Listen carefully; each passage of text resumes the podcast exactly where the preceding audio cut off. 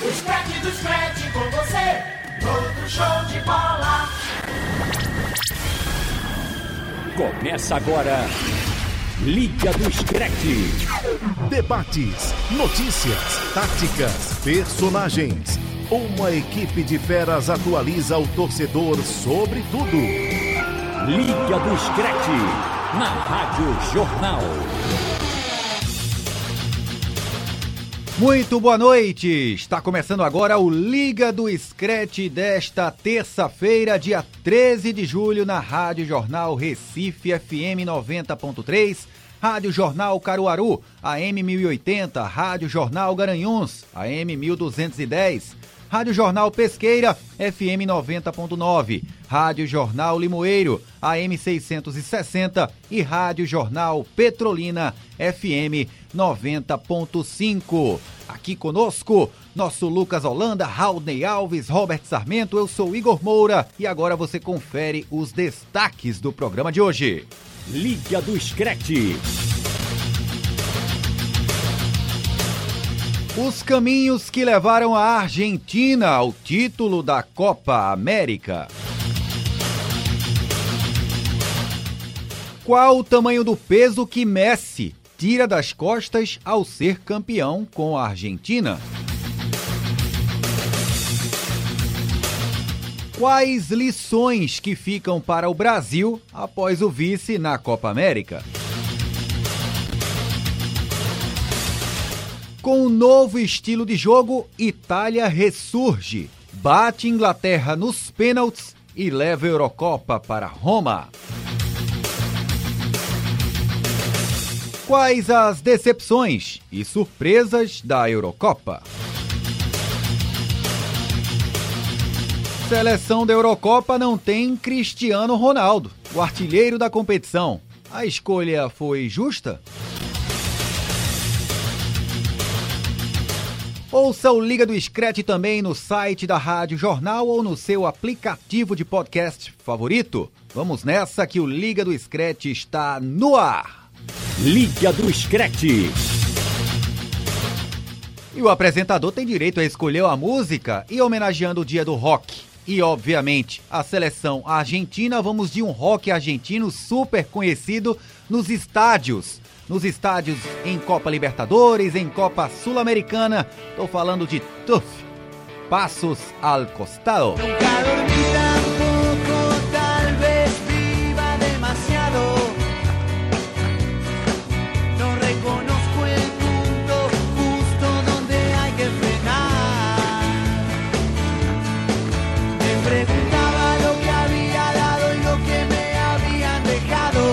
Muito bem, tá então Passos al Costado. Muita gente com certeza, com certeza já escutou muito essa música, obviamente adaptada com cada torcida, né? A torcida do Boca tem a sua própria canção do Passos al Costado, a torcida do Racing, principalmente a torcida do Clube Atlético River Plate. Mas não vamos falar agora de Libertadores nem Sul-Americana, a gente vai falar de Copa América e a gente abre a edição do Liga do Scred com o título argentino da competição. Com o gol do Angel Di Maria, os argentinos venceram o Brasil por 1 a 0 no Maracanã e levantaram um título após 23 anos de jejum. Que festa fizeram em Buenos Aires, em todos os distritos, cidades, capitais na Argentina inteira. Muita festa dos argentinos. Coisa que a gente não via muito no Brasil, né? A gente se acostumou tanto a ver o Brasil sendo campeão da Copa América que se tornou mera formalidade o Brasil ser campeão da competição, ao contrário da seleção argentina. Começa o nosso debate aqui. Quais foram os caminhos que levaram a Argentina à conquista? Onde a Argentina teve mais mérito, onde o Scaloni acertou ao levar a Argentina para esse título improvável até então. Deixa eu começar aqui com a opinião do Raulney Alves sobre o que levou a Argentina, ou quais motivos levaram a Argentina ao título e à quebra do jejum de 23 anos. Um abraço, boa noite, Raulney. Um abraço, Igor. Muito boa noite para você, para todo mundo que está ouvindo a Rádio Jornal, para o Robert e para o Lucas também. Igor, você falou uma coisa, lógico que isso não entra em campo, mas eu acho que é muito importante de se destacar nessa campanha vitoriosa da Argentina na Copa América, né, que culminou no título, que é esse jejum essa, essa demora entre um título e outro da Argentina, eu acho que esse foi um fator que motivou muito os argentinos, que certamente influenciou na durante a campanha. Eu acho que isso, lógico, como eu disse, isso não entra em campo, mas se tem uma coisa que a gente pode apontar, que pode destacar, eu acho que essa é uma coisa que deve ser apontada, que deve ser destacada. A Argentina ela tinha muito essa vontade de ganhar a Copa América. A gente consegue ver isso até pela comemoração. Foi uma, um título muito comemorado pelos torcedores da Argentina, pelos próprios jogadores.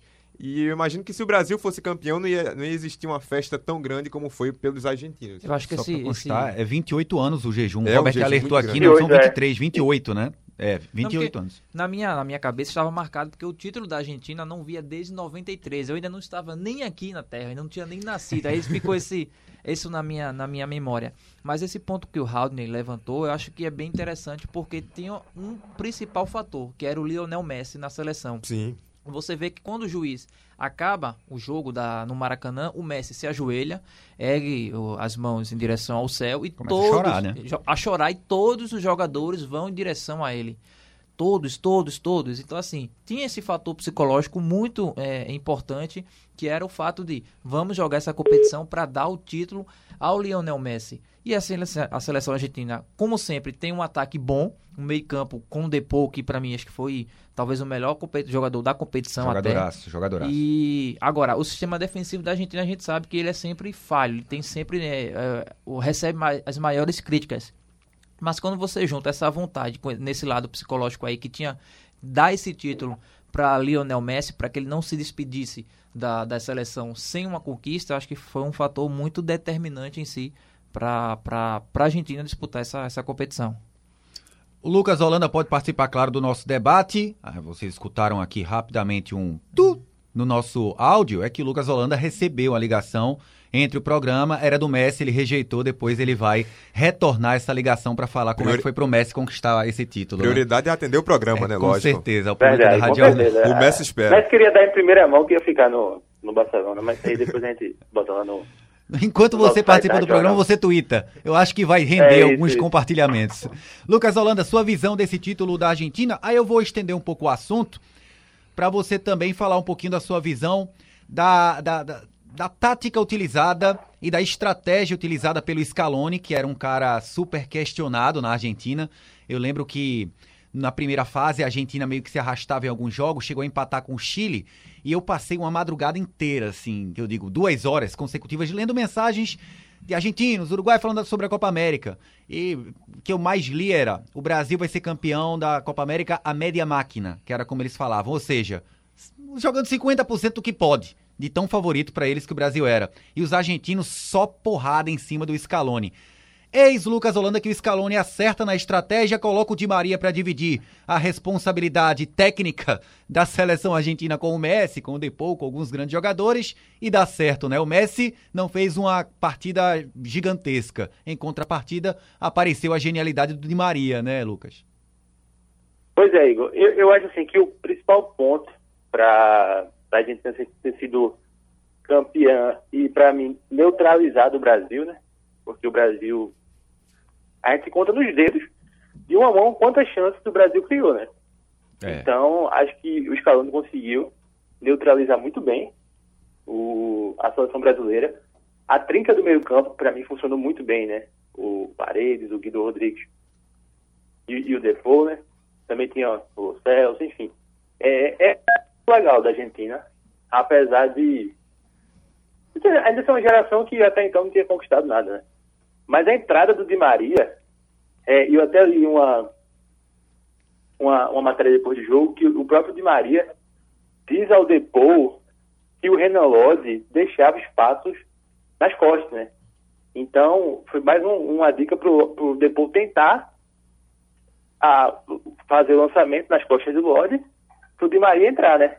E, e, foi o que aconteceu. É, o Di Maria, então, até nas palavras que... do Di Maria, se eu não estou errado, ele falou você pode lançar que às vezes o, o Lodi cochila na marcação. Isso, né? exatamente, cochila, foi exatamente o termo. E, e, e, aí a gente soube explorar muito bem essa eficiência do Lodi, né, que é um lateral mais ofensivo, mas embora eu não acho que seja um lateral ruim, para mim longe disso. Para mim é um bom lateral, mas que falhou, né? Paciência.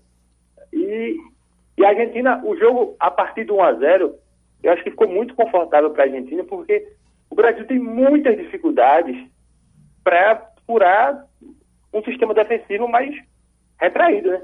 E a Argentina, apesar das, como o Robert falou aí, das várias críticas aos zagueiros, às laterais, a Argentina foi muito bem defensivamente.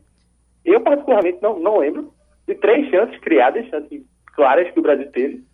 Acho que teve um com o Richarlison, aquele gol impedido, e particularmente. Não, o, o, setor, o, setor, ofensivo do Brasil foi muito mal e não é de hoje. O Richarlison. Muito mal. É, apesar de ter feito uma boa temporada até no Everton, mas na seleção ele não vinha rendendo tão bem. Não vem rendendo tão bem. E o Cebolinha, ele terminou a temporada como reserva no Benfica, que não fez uma temporada boa em Portugal.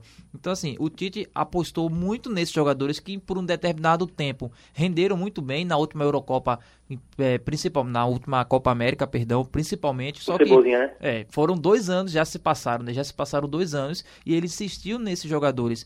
E o que, que a estratégia da Argentina, que na minha, na, na minha visão ela fez? Ela apostou muito nesse lado psicológico para tentar desestabilizar o Brasil porque ela conhece, a gente conhece como o Neymar, ele é, se deixa levar nas provocações, ele provoca e também é, gosta muito de segurar a bola para chamar a falta. E a Argentina não teve o menor pudor de fazer as faltas. Era não, todo picotou, né? momento. Né? Picotou todo o jogo momento. o tempo todo, a verdade. Gente, a gente viu muito isso no segundo tempo, né? E uma coisa que o Lucas falou, que eu acho interessante, é que a Argentina ela conseguiu neutralizar esse ataque do Brasil. E esse é justamente um grande defeito do Brasil que a gente já vê há um bom tempo. O Brasil ele é, uma, é uma seleção que não não faz algo novo, né? Diferente daquele esquemazinho que a gente sempre vê em todos os jogos. Então, isso contribuiu também para que o Brasil não conseguisse ser efetivo contra a Argentina nessa final. E, e surpreendeu a, a, utilização de dois laterais mais ofensivos também por parte do Scaloni. Ah, para um jogo defensivo, entre aspas, ele poderia ter colocado a dupla de zaga, que funcionou muito, muito bem, principalmente com a volta do Romero, né? Sim. Fez uma excelente Copa América, apesar de dois jogos apenas. Foi gigantesco no jogo contra o Brasil. O Pedzella foi pro banco. O Otamendi fez uma grande Copa América, apesar das ressalvas que eu tenho para com ele. Agora, o, o, Montiel e o Acunha, o Acunha é meia de, de natureza, ele é original meia, virou lateral. Ele no Sevilla joga muito é, com ponta. Ele, ele, virou lateral com o tempo. E o Montiel é um jogador que funciona quase como um meia no River Plate do Gajardo. Ele espeta o tempo Sim. todo. Poderia ter colocado na Ruel Molina, que é um zagueiro, de origem, Sim. na direita, onde ele já havia jogado, e o Talhafico, que segura mais a função e no Ajax faz às vezes até terceiro zagueiro. Exatamente. Ele não, ele colocou dois laterais mais espetados, que era para marcar o Brasil, não deixar o Brasil ter amplitude também. E o que poderia ser uma Exatamente. saída para o Brasil, Igor, porque é o seguinte, você tinha um Fabinho no banco de reservas que poderia ter talvez ali um terceiro zagueiro, porque você tinha o Casemiro e o Fred, que são dois jogadores que gostam de avançar, por mais que o Casemiro jogue como primeiro volante, ele chega muito à área. Só Destrói que, constrói, né? Exatamente. Só que quando ele olha na frente dele, tem um Fred, que está com esse papel. E se talvez o Tite tivesse tirado o Fred e colocado um Fabinho para jogar talvez como terceiro zagueiro, ele ganharia na força da na marcação e não deixaria o Lodi com tanto espaço assim, porque o Lodi de fato não é por não foi por acaso que o Simeone no Atlético de Madrid mudou o esquema de jogo, porque ele viu essa deficiência no Lodi e ele colocou três zagueiros. E o Lodi ele virou o carrilheiro, como diz lá na Espanha, virou um ponta. E, e Isso no... quando não jogava na linha de quatro com o Hermoso titular e o Lodi no banco, né? Exatamente. Exatamente. Aí, e o Tite ele apostou no Lodi jogando com essa característica ofensiva, mas também tendo a obrigação de marcar. E aí foi onde a visão de jogo do Di Maria para o Depô. E foi ali que a gente e só um ponto, Só um ponto, rapidinho. É, eu acho que outro ponto também fundamental foi para a gente ter sido campeã foi ter o Martínez no gol, viu? porque desde que eu me entendo por gente, a gente via a Argentina na, em Copa América e Copa do Mundo sofrendo muito, muito, muito com goleiro, né? E em 2018 é clássico, né? O, é, mas aí, aí depois veio o Armani. Eu não colocaria tanta culpa no Armani assim, não, depois. Porque teve o Cabadeiro, aí depois entrou o Armani, mas acho que o Armani sim, vinha sim, até. Sim, teve o Armani. É, o papel mas dele. eu acho que o Martínez. Acho que deu Subiu a, a segurança que o sistema precisava, na minha opinião. É, a questão toda no, do, do, no Emiliano Martins não é nem que ele seja anos luz acima do Armani, eu acho que são até do mesmo nível. Agora, a questão da confiança para goleiro é tudo, né? O Emiliano Martins ele teve uma temporada de ouro no Aston Villa, elogiadíssimo na Premier League. O cara que era terceiro goleiro do Arsenal a vida inteira.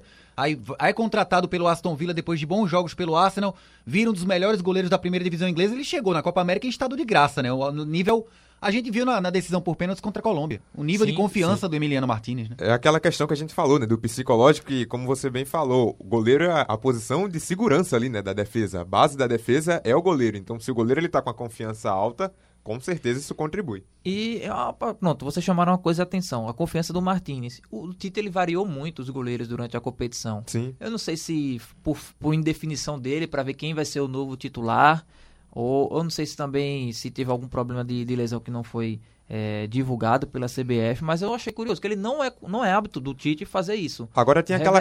O, os goleiros. Os três jogaram, né, na competição. É, o Everton um jogo, o Alisson dois e três o, Ederson. Que foi, e, e, curiosamente o Edson, que foi que pra, pra final, né? Agora esse do Tite tinha aquela questão do rodízio, né? Desde o começo da Copa América ele já tinha ah, essa ideia de, de rodar o elenco todo e de fazer... Com, com os goleiros. Isso os me goleiros também, né? É, isso me surpreendeu. É, fora da primeira fase. A primeira fase você Vocês pode... Vocês acharam que o é. Ederson saiu mal no gol? Não. Eu, eu, eu acho não, que né? ele não, não, não comprometeu em momento nenhum, não. É, é, é, o seguinte, né? O Ederson ele tentou fechar o ângulo do Di Maria. Se fosse qualquer cabeça de bagre naquele lance, eu acho que o Ederson teria fechado o ângulo e ter feito a defesa. Só que era o Di Maria. É. Se fosse algum jogador sem o raciocínio, o raciocínio a, a, a, inteligência do Di Maria de, na hora, perceber a saída do goleiro e mandar por cima. Porque qualquer destro naquela posição, ele bateria cruzado. Se ele bate cruzado, o Ederson tava na bola. Exatamente. O Di Maria, o kick na bola, ele já bateu de pé esquerdo com a, com a parte, parte, externa, externa do, pé, do né? Pé. Que é para evitar qualquer defesa do goleiro. Exatamente. Eu acho que foi mais de mérito do Di Maria do que demérito do, do, do Ederson, sinceramente. Olha, gente, a gente falou agora de todos os méritos da Argentina, eu concordo com tudo que foi falado aqui o, a, a, inclusive a seriedade com que a Argentina levou o jogo, foi jogo de Copa do Mundo para eles. Agora, falando da seleção brasileira, que terminou com o vice da Copa América, quais as lições que o técnico Tite pode tirar após esse título para a Argentina? Começando com você, Lucas. Então, Igor, eu acho que o primeiro ponto para Tite, e para mim é uma crítica que eu fiz a ele em 2018 também, é entender o momento, sabe? Eu acho que Tite, ele peca muito nisso ele segue insistindo. E, ok, já funcionaram. O Cebolinha já funcionou na seleção. Isso aí todo mundo sabe. Feito o Robert disse, ele fez uma ótima Copa América em 2019 e tal. Mas assim, ele não estava bem. Ele não estava bem. Eu me surpreendi até com a convocação dele, sabe? Ok, que ele repetiu a mesma convocação das eliminatórias, né? Mas eu me surpreendi muito. E também, eu acho, a segunda lição grave para mim, que expôs um grande problema desde a Copa do Mundo, o meio-campo o Brasil perdeu o meio campo completamente contra a Argentina. Acho que Casemiro e Fred batem cabeça. Não sei quem seria essa peça para jogar ao lado do Casemiro. Para mim, dentre as opções, eu acho que o Gerson é que encaixa melhor. Sabe? Até gostei da Copa América do Paquetá. Me surpreendi, inclusive. Acho que ele fez uma boa Copa América. Mas eu acho que esse meio campo do Brasil eu acho, mim, eu é acho onde... o Paquetá, Lucas, lento para jogar naquela função ali como segundo volante. Porque se você já tem um Casimiro que não é tão veloz, e aí você coloca. O Gerson ele se encaixa muito mais, que é um jogador que tem essa, tem essa não, velocidade. Não, eu o Paquetá, Gerson, o Paquetá surpreendeu mesmo. de verdade, mas eu acho que ele, como segundo volante ali, ele acho que ele é um jogador um pouco lento para poder é, subir, em, a, chegar como elemento surpresa na área e depois ter que voltar para fazer a, a marcação. Para mim seria o Gerson e Paquetá, a depender do esquema, poderia jogar mais na frente, né? porque justamente por, por esse fator surpresa aí que ele acabou surpreendendo todo mundo. E, e na frente, eu acho que assim é outro problema muito grave, porque eu vou terminar fazendo uma pergunta: quem joga com o Neymar? Richardson, Gabriel Jesus, Gabigol, Firmino? Eu acho que é muito. A gente escolher dois, os outros que estão no banco não vai mudar muito. Então, eu acho que é um problema muito grave. O Vini Júnior eu achei que ele teria mais minutos na Copa América, mas não teve. Até jogou a final, né? entrou no, no, segundo tempo, mas não, não teve uma minutagem muito grande. E, e aí eu devolvo para vocês fazendo essa pergunta: quem joga com o Neymar? Neymar e mais quem no ataque? É difícil imaginar isso porque os melhores pontas hoje, os melhores articuladores, meio atacante que a gente tem, acho que são estrangeiros, né? O Arrascaeta no Flamengo pode fazer a função do lado de campo, Sim. O Everton Ribeiro já é experi mais experiente do que propriamente um cara rejuvenescido. O Everton saiu um do Brasil, chegou outro em Portugal, não teve sequência com o Jorge Jesus. A temporada foi muito mal do. É, do o Richarlison, para mim deles é o melhor, é o melhor. Mas, não sei, ele joga num esquema completamente diferente no Everton. O Everton joga com Exato. duas linhas de quatro e o Richarlison é mais, joga mais dentro da grande área do que fora. Exatamente, e revezando com o Calvert-Lewin. Exatamente. Quando não joga o Calvert-Lewin, ele é o 9 do time, Exatamente. com a camisa 7. Isso. Né? Ou seja, eu concordo com o que o Lucas falou. A gente não, hoje o Brasil não tem escassez só de laterais. Para mim é um grande problema. O grande calo do Brasil é lateral. Agora, pontas. É né? pontas também tá difícil de achar. O Vini Júnior não é um jogador completo. Para mim não é nem pra, pra, pra completo para Real Madrid é, Liga Espanhola, o que dirá uma competição como a Copa do Mundo, por exemplo. Tem muito ainda a, a evoluir. Rodrigo, do mesmo jeito. Até acho o Rodrigo abaixo. mais completo que o Vini. Só que no futebol, a, a, no momento, vem até mais abaixo do que ele teve lesão também, mas interfere. Também não é um jogador completo no momento. Mas é um canhoto, por exemplo, que joga pelo lado direito. O Rafinha, né? Do Leeds. É, seria é, o Rafinha do Leeds, né? O Matheus Pereira, é, que talvez podia fazer essa função é, também. É, um bom nome lembrado. O Matheus Pereira, jogando num time fraco inglês, sim, sim. fez uma grande temporada. Pois é, agora é esse o problema, a insistência do Nas Tite em alguns nomes. Por exemplo, eu gosto muito do Thiago Silva, acho um excelente zagueiro, mas quando você está pensando no futuro, num, num, numa Copa do Mundo, acho que se você ficar insistindo numa convocação do Thiago Silva, acho que mostra até uma certa escassez, assim, no, de opções pro, pro Tite. E eu acho que nem seja Mas aí, esse Robert, o, ponto. Eu acho que o Thiago Silva não tem muito o que fazer. Porque não, não, eu tô dando só. Eu tô dando, da Champions League, não, sei, eu tô dando só assim, eu tô dando só assim, só um ele exemplo, porque Copa. pro momento ele pode ser útil, mas eu gosto muito de pensar, às vezes, mais no à frente, futuro, uma né? renovação da porque se você fica insistindo no jogador que já é veterano, mostra que você não confia nos jogadores mais jovens que estão aí é, tentando criar um certo destaque, começando a se destacar. E a sensação que dá é de que a seleção não evoluiu, né? Se a gente pega a própria Copa América de 2019, é um futebol que a gente pega hoje e não dá uma sensação de que ah, a seleção está evoluindo quando a gente projeta o Brasil para a Copa do Mundo do ano que vem. Então isso é preocupante, sim, essa, essa insistência, eu concordo muito com isso que Robert falou, essa insistência tanto nas peças como também na forma de jogar do Tite. A gente não vê uma, uma novidade, uma, uma variação. E outra coisa, é, é, o cardápio que tem o Tite, aí bate muito contra quem, contra aquela galera que acha que o Brasil ainda é o centro do universo no futebol. Não, não tem que ganhar tudo, tal, tal. O Brasil vai perder. O Brasil vai tropeçar, como tropeçou com a Suíça, como tropeçou com a Argentina várias vezes, inclusive foram três dois amistosos e um jogo oficial com o Tite. O Brasil vai tropeçar com a Bélgica, como aconteceu. O Brasil não é mais o centro único do futebol mundial. E o que é que eu vou utilizar como exemplo agora? A Inglaterra, que não chegou a ganhar euro, tem. Não estou falando pouco melhores, não. Muito melhores opções nas laterais e nas pontas. A Inglaterra tem pontas como o Grealish, que era banco, o Sancho, que mal entrou na, na Euro, o, o, o, o, Rashford. o, Rashford, o Sterling, só isso aí, só de ponto. O Saka, o Saka eu ainda acho do nível dos que tem no Brasil, se não for um pouquinho abaixo. Agora, Sterling, o Grealish, o, o, próprio Rashford é melhor do que o Saka. Aí você vai pra lateral. Walker, Luke Shaw. Trippier. Trippier. É, o Arnold tava machucado. Tem, o Arnold, são três laterais direitos. Pois é. E o Brasil tem o Danilo, que eu acho até um jogador razoável para bom, para nível de seleções, que não é melhor do que nenhum dos três. Exatamente. É, e quando você James, pensa, né, e quando você James, outra, outra, é. E quando você pensa num substituto do Danilo, quem é que vai recorrer? Ao Daniel Alves, que já ou tá Emerson, em fim de né? carreira, ou Emerson, que agora que é tá novo, tendo que tá muito, é o oposto do Daniel Alves, né, que agora vai pro Barcelona, né? Que agora que vai pro Barcelona, enfim. É, é, é, eu tô usando esse cardápio que eu tô dizendo, a Itália, por exemplo, tem pontas melhores que a seleção brasileira. O Chiesa com o, o, o, o 10. O Insigne. O Insigne. É, sem contar outras opções no banco, é, como o Berardi. Enfim, o que eu quero dizer com isso é que tem que se parar de achar que só tem jogador bom no Brasil. Tem jogador bom em todo lugar do mundo agora, inclusive em seleções menores, seleções fracas. Exato. É, enfim, parar um pouco com essa, com essa coisa de que e, só tem jogador bom no Brasil, que o Brasil é o centro do universo. Não é mais, não. O futebol, ele é universal hoje. Para você ver que o futebol evoluiu tanto que, ok, é, o, o, primeiro critério para mim do futebol, a primeira análise é a questão técnica.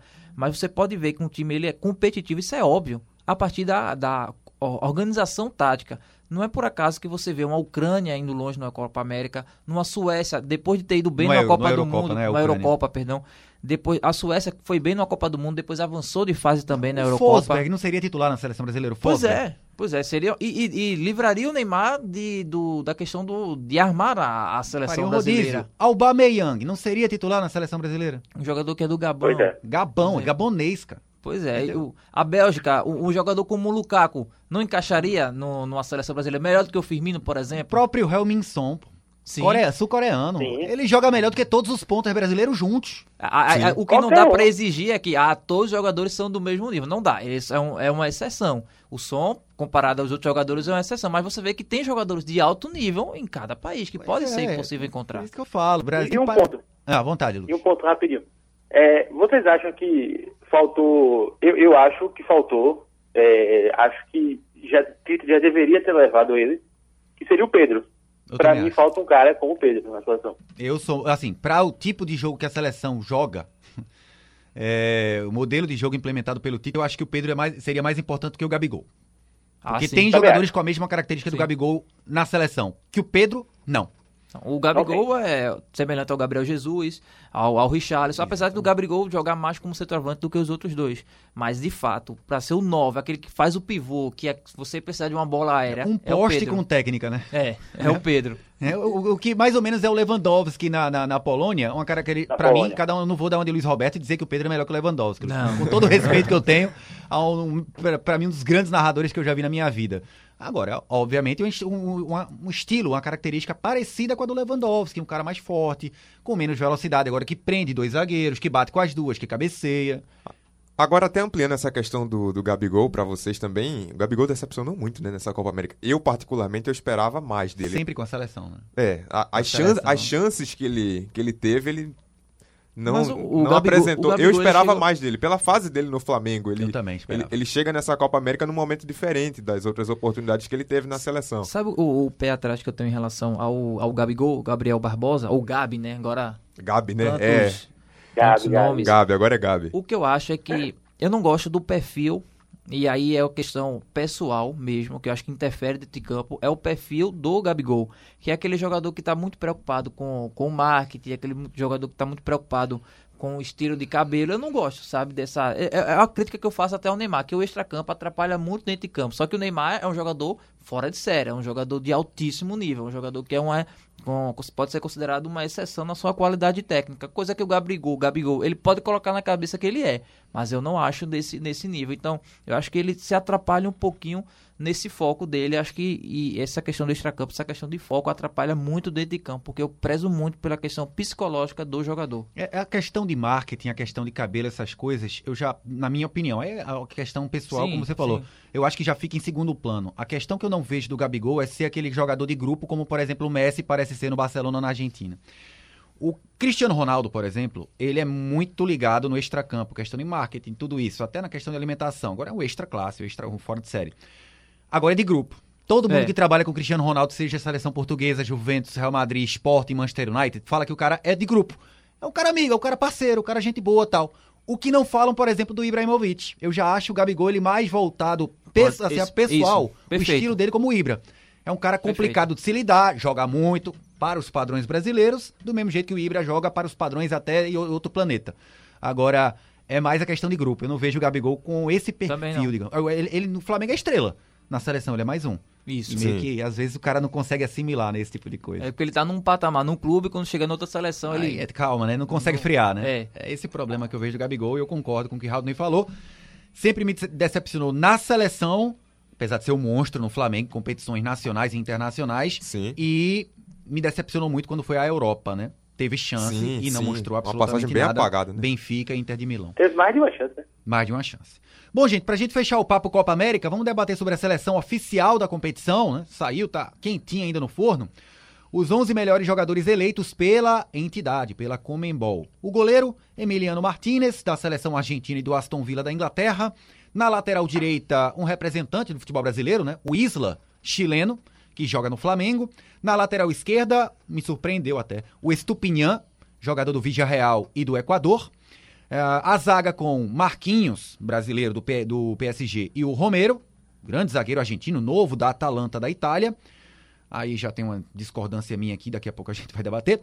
Meio campo tem Casemiro, Real Madrid Brasil. Jotun, jogador do Cruz Azul, recentemente campeão mexicano, peruano, jogou no Vasco como jogou lateral. No Vasco, né? E não deu, é, jogou no Vasco Nenhuma como saudade. lateral e não deu certo, né? Nenhuma saudade. E o Depou, jogador da Udinese, agora do Atlético de Madrid, anunciado pelo Atleti, 35 milhões de euros, é, argentino, jogou muito. E o ataque, não esperava nada diferente, Neymar, Messi e Luiz Dias, colombiano que jogou uma barbaridade essa Eurocopa. É, foi um. Ele meio que pintou quadros dessa obras de arte nessa Eurocopa. Um, Só o, golaço. O, né? Lapaduro peruano, peruano jogou bem também.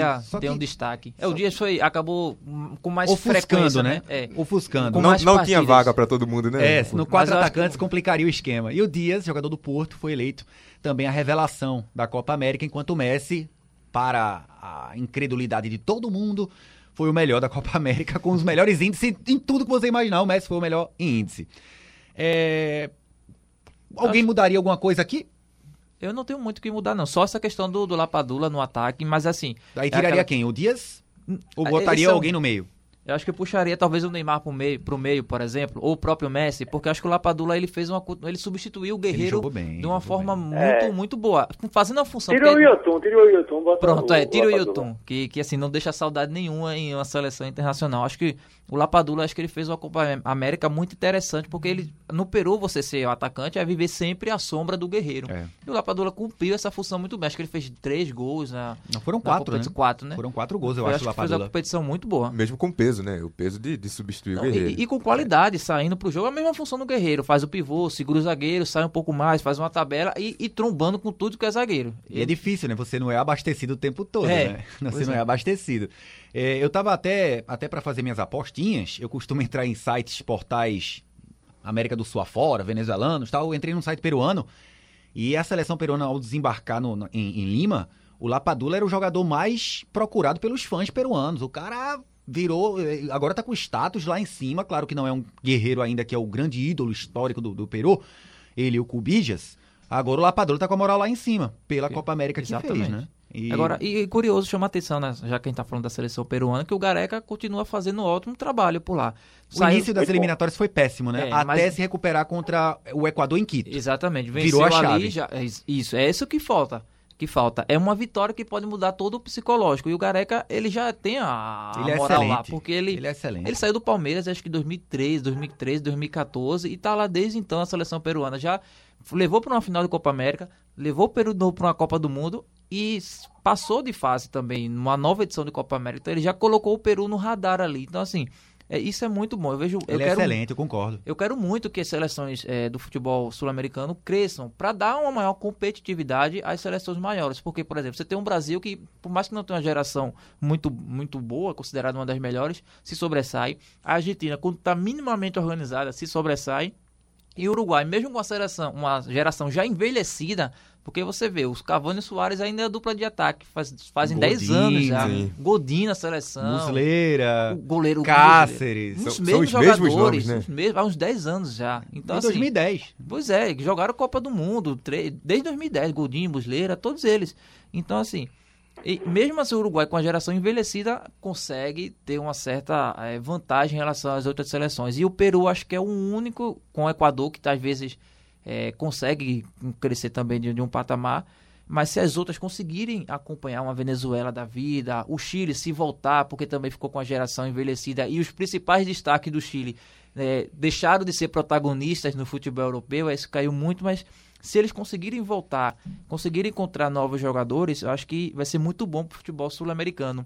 Infelizmente não é tão fácil, porque eu acho que eu vejo Uruguai e Holanda como dois países pequenos que são é, pequenos que são exceção no futebol, que consegue sempre conseguir safra, trazer né?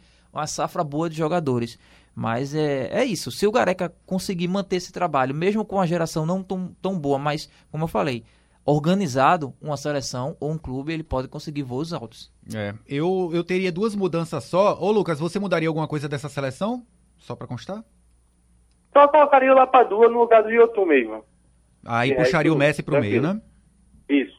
É, eu acho que eu tiraria o Estupinhan. Os jogos do Equador, Estupinhan, a maioria dos jogos ele jogou na segunda linha, como um meia. O lateral esquerdo foi o menino da, do, do Del Valle, que eu esqueci o nome agora. Eu tiraria o Estupinhan.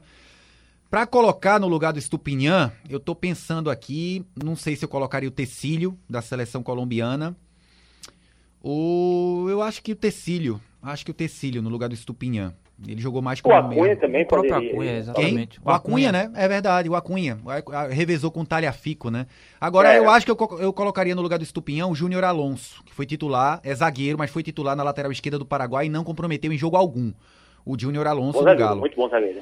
E no lugar do, do, do Yotun, perdão, e no lugar do Romero, o Romero fez grandíssimos jogos. Só que jogou duas vezes, ele machucou no decorrer da Copa América. Eu colocaria pela regularidade o Otamendi no lugar do Arthur Romero. Seria um tricampeonato do Otamendi em seleção da Copa América, porque pois ele esteve é. na seleção em 16 e em 15, né, o Otamendi. Eu colocaria. Ele jogou mais partidas que o Romero e a Argentina sofreu pouquíssimos gols. Eu talvez deixaria o Yotun, talvez, mas eu ainda acho que o Lo Celso jogou mais que o Yotun nessa seleção escolhida pela Comembol.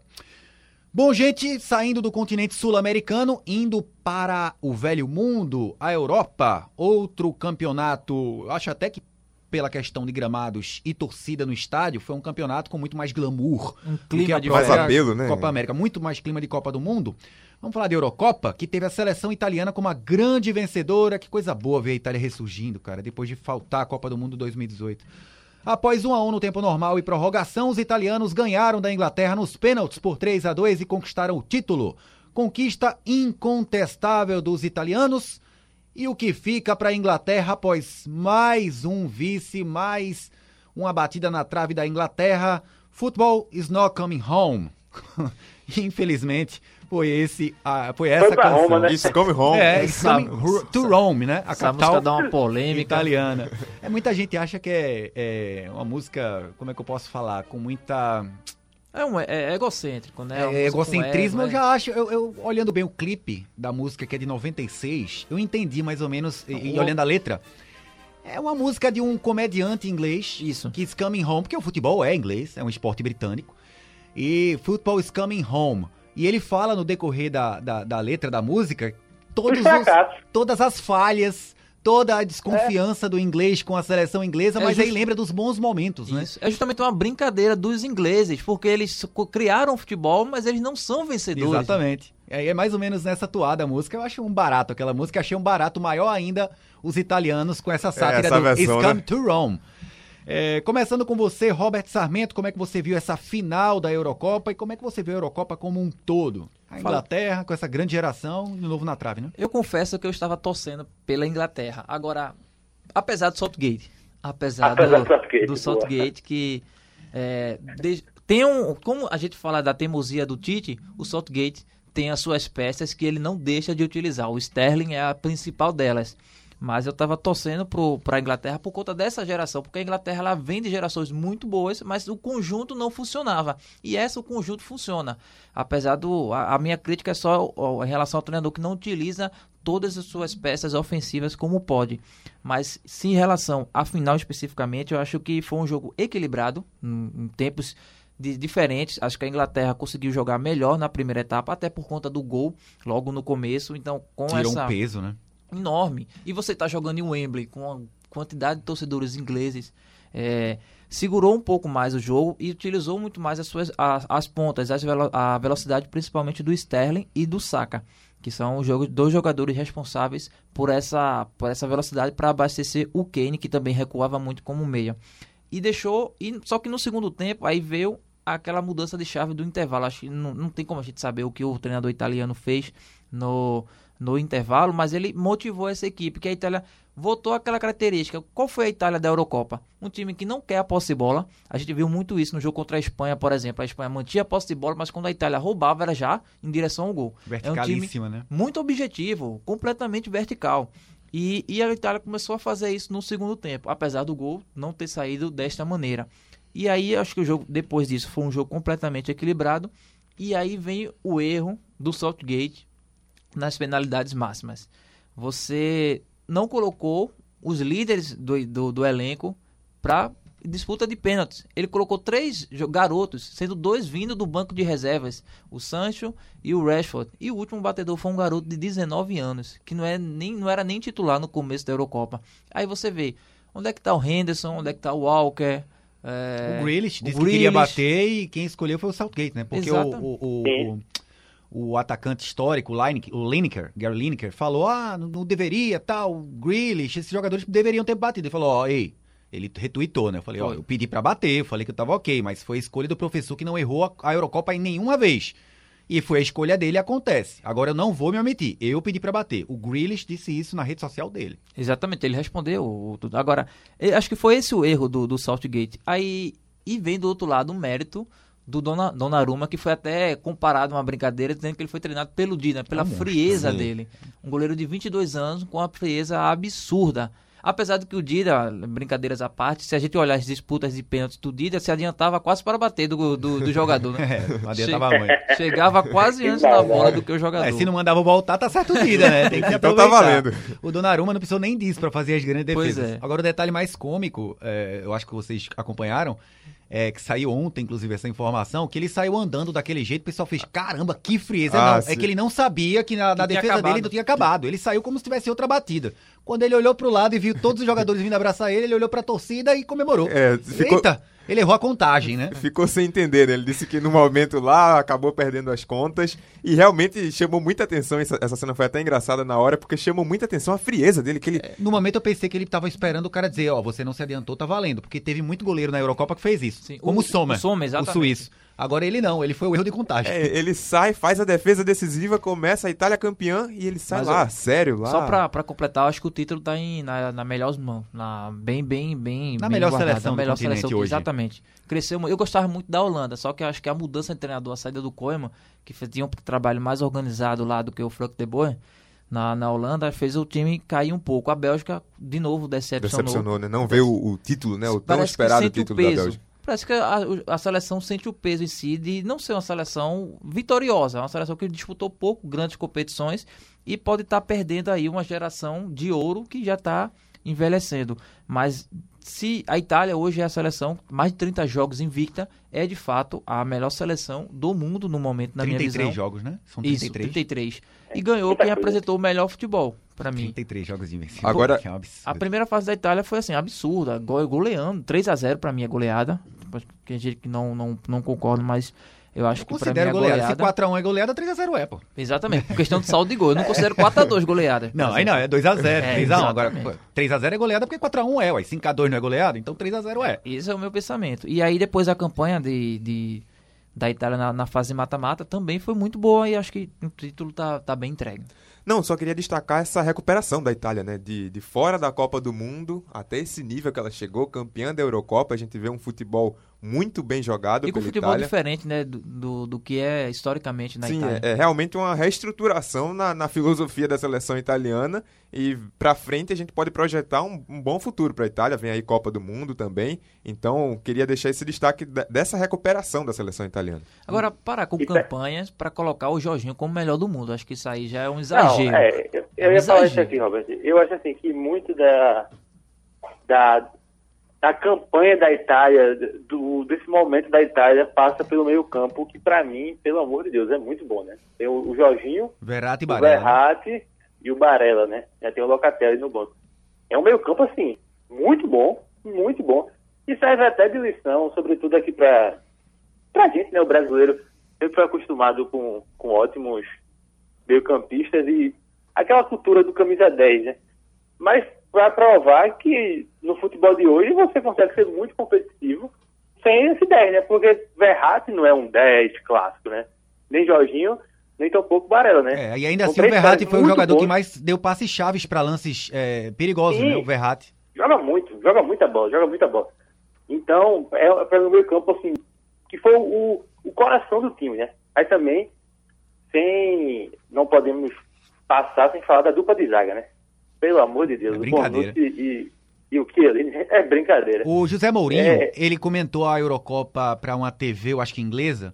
Eu acho que foi inglesa, não sei, portuguesa ou inglesa. E ele falou: olha, no dia em que Bonucci e Chiellini quiserem ir a Harvard lecionar um curso de como ser um zagueiro central, eles podem, eles podem ir. Tranquilo, os dois juntos. Porque o Mourinho meio que disse que eles são exemplos de zagueiro. Ó, ser zagueiro é isso aqui, ó. Pá. Bonucci e Chiellini.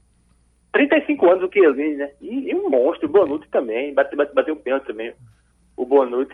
Agora, falando um pouquinho da Inglaterra, é, eu acho assim que não dá pra gente dizer que o Southgate levou a Inglaterra pra semifinal, em 2018, né? Semifinal da Copa, perdeu pra Croácia e levou é, é, a Inglaterra pra final, né?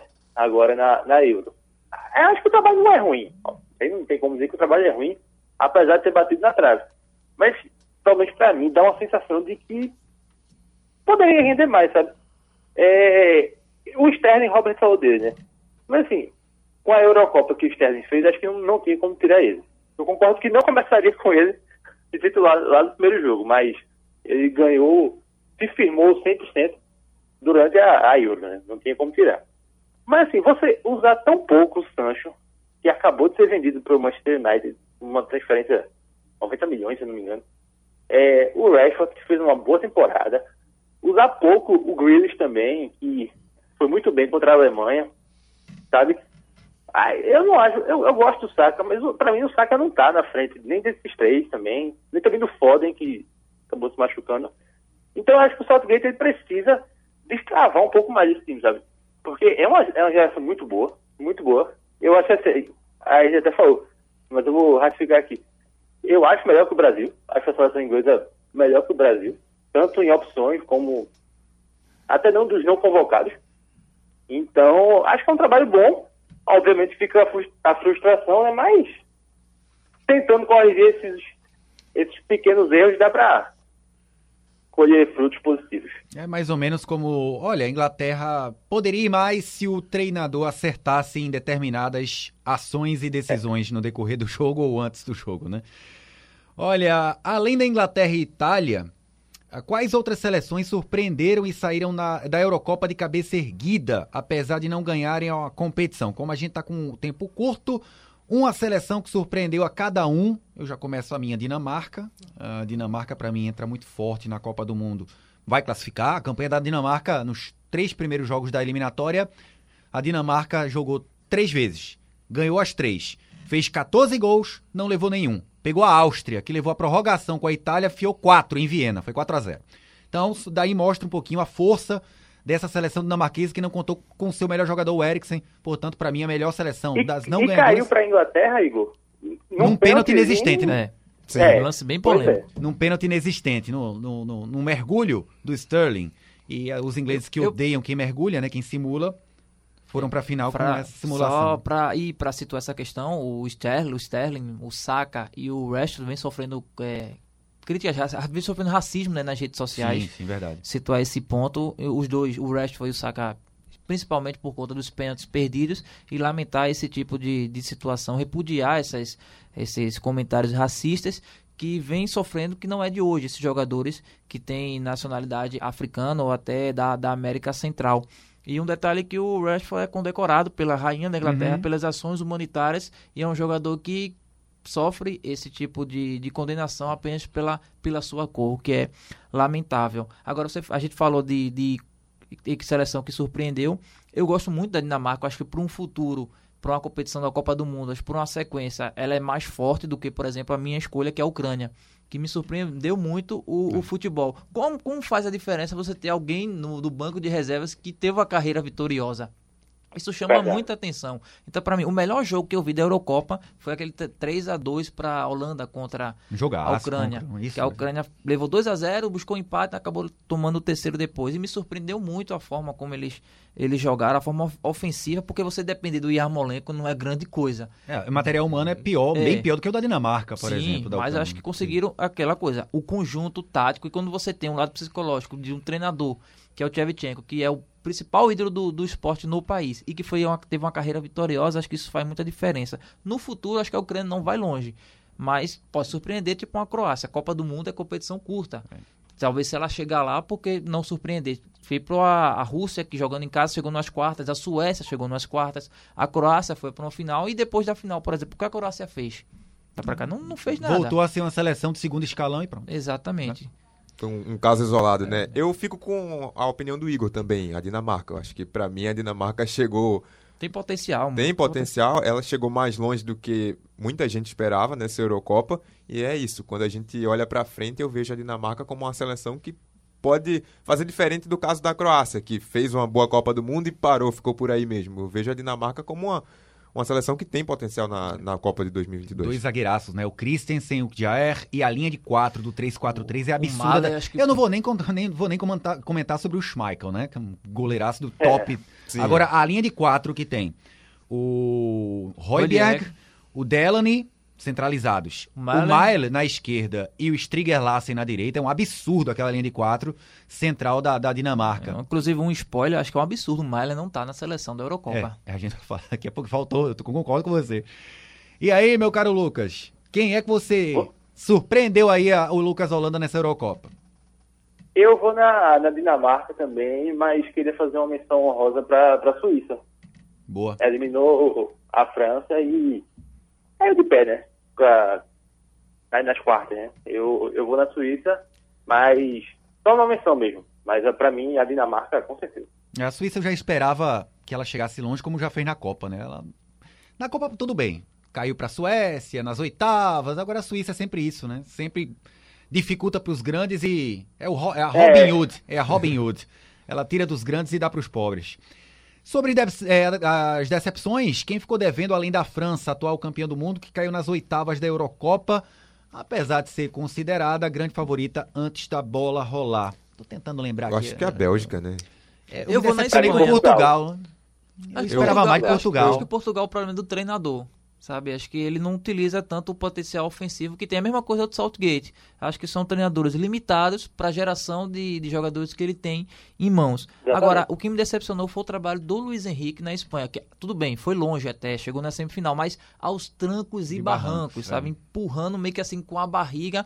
E tem, eu não gosto, eu sei, é, é histórico da Espanha desde, não histórico, mas de 2008 para cá, com desde do, do Luiz Aragonês dessa história do toque de bola, que depois foi aperfeiçoado pelo, pelo Barcelona e passou para a seleção de 2010 campeão Chega a do irritar mundo. às vezes, né? Irrita, irrita muito. É verdade. Tudo bem que você depender do Morata para finalizar não é grande coisa, mas tem jogadores como o Thiago para finalizar, o Coque que sabe bater bem na bola, e jogadores que não finalizam, procuram sempre o passe. O Eazaba que finaliza muito, mas é uma insistência no toque de bola. E eu acho que ele fez algumas apostas erradas. Tipo, o Pedro, Pedro surpreendeu, mas para mim não era para ter uma responsabilidade de ser de comandar ali o meio de campo da Espanha. O Thiago Marcos, no banco, né? O Thiago no banco, o Marcos Llorente foi utilizado como lateral direito, um jogador que tem um potencial enorme ofensivo e não foi utilizado. Então, o trabalho do Luiz Henrique para mim não foi bom e a Espanha foi longe, mas empurrando com, com a barriga, como se diz popularmente. É a maior sacada para mim do Luiz Henrique aconteceu no jogo que ele foi eliminado. O jogo que ele teve mais mérito de toda a Eurocopa. Que ele tira o Morata de início, coloca o Dani Olmo como um falso 9, porque ele sabe fazer essa função. Aí perguntaram para ele por quê. Ele falou. Foi muito bem também. Porque o Lukaku, eu vi o que a Itália fez com o Lukaku. O Lukaku, um dos melhores centroavantes do mundo, ele ficou perdido entre os zagueiros da Itália. Ele estava encaixotado. Sim. E a gente tava com. Aí a gente ficaria com um jogador a menos se tivesse um centroavante com aqueles dois zagueiros dele. Eu ganhei o meio-campo e na velocidade, na rapidez de raciocínio, quando os zagueiros dele subiam, a gente tinha espaço para atacar. A Espanha foi melhor que a Itália o jogo inteiro também por conta dessa sacada dele. Por azar do Luiz Henrique, ele caiu naquele jogo. Pois é. Foi eliminado. O melhor, a melhor partida dele. Foi. E aí, Raul Não, eu fico com a Bélgica. Eu acho que essa geração a gente esperava mais dela. E a, é uma geração que já vem há um bom tempo. Ganhando tudo no videogame é, e na vida real nada. E a gente. é exatamente isso. A gente sempre cria uma expectativa para essa geração belga já há algum tempo. E ela cai, lógico, caiu para a Itália, né? Que foi a, terminou como a campeã, mas eu esperava que a Bélgica chegasse mais longe. Inclusive, até aqui no próprio Liga... Em 2018 ela caiu para a França, que foi a campeã. Então, assim, é. se é, quiser passar se pano, se... digamos tem, assim... Tem esse, tem detalhe. esse detalhe, né? Mas a gente até aqui mesmo, no, no, no último Liga, antes da Eurocopa começar, a gente apontava a Bélgica como uma das favoritas ao título porque se espera muito dessa geração. Então, a Bélgica ter caído tão cedo assim, para mim, fica como uma decepção, além da França, lógico, que é a maior decepção eu acho que de o problema da França, sabe como você é campeão do mundo, que você coloca, ah, eu sou muito bom, sou considerado uma geração incrível. A famosa empáfia. Exatamente. O tipo Pogba, parecia que tava fazendo favor à humanidade no primeiro tempo. Aí depois ele mudava e começava a jogar, mas favor à humanidade. Não, a, Fran a, França jogou como França, para mim, contra a Suíça, no jogo contra a Suíça, até é, o 3x1, né? É, no 3x1. Aqueles 15, 20 minutos que a França ligou o nível hardest. Exatamente. Que ela saiu da cadeirinha encostada aqui na cadeira e ficou com o cotovelo é. e o controle no meio Não, do agora. Agora eu vou jogar, valeu. agora vocês vão ver. Pronto. Aquele, aquele, momento ali a França foi França. No mais, é, piloto automático, né, Lucas? Pois é. E, e só um ponto sobre a Bélgica, que para mim, repito, a decepção é Portugal. Eu estava com muita expectativa em Portugal. É, para mim, o, o, professor. Esqueci o nome do técnico de Portugal agora. Fernando Santos. É, isso. Ele, ele, ele usou Bruno Fernandes no banco. É, é assim, é inacreditável. Eu, eu confesso que decepcionou muito. Mas sobre a Bélgica, eu queria só trazer um ponto aí. E quando a, uma seleção como a Bélgica, né, que nunca ganhou uma seleção vitoriosa, não aproveitam uma safra dessa é muito cruel, porque quando é que a gente vai saber que, que vai ter outra, né? Ok, que tem é, o futebol belga evoluiu, né? Tem, tem uma turma boa aí, né? Tem o Tillemans, por exemplo, que é bem novo, acho que tem 24, então vai estar presente no próximo ciclo. O Hazard acho que ainda dá para jogar. Mas assim, é, é, é, muito cruel, até a gente fala, é muita responsabilidade, sabe? É, o fato de não pipocar, usando um termo mais comum assim, eu nem acho que isso é pipocar. Acho que perdeu porque eu, eu, eu vi muito a, a eliminação da Bélgica parecida com a do Brasil em 2018 contra a própria Bélgica. Tomou dois gols relâmpagos e aí, quando acordou, diminuiu, mas o estrago já estava feito. Né? É, e só que o Brasil massacrou. Tentou, Só que o Brasil massacrou muito mais a Bélgica na tentativa sim, sim. de empatar do que a Bélgica massacrou a Itália, né? Concordo, concordo 100%.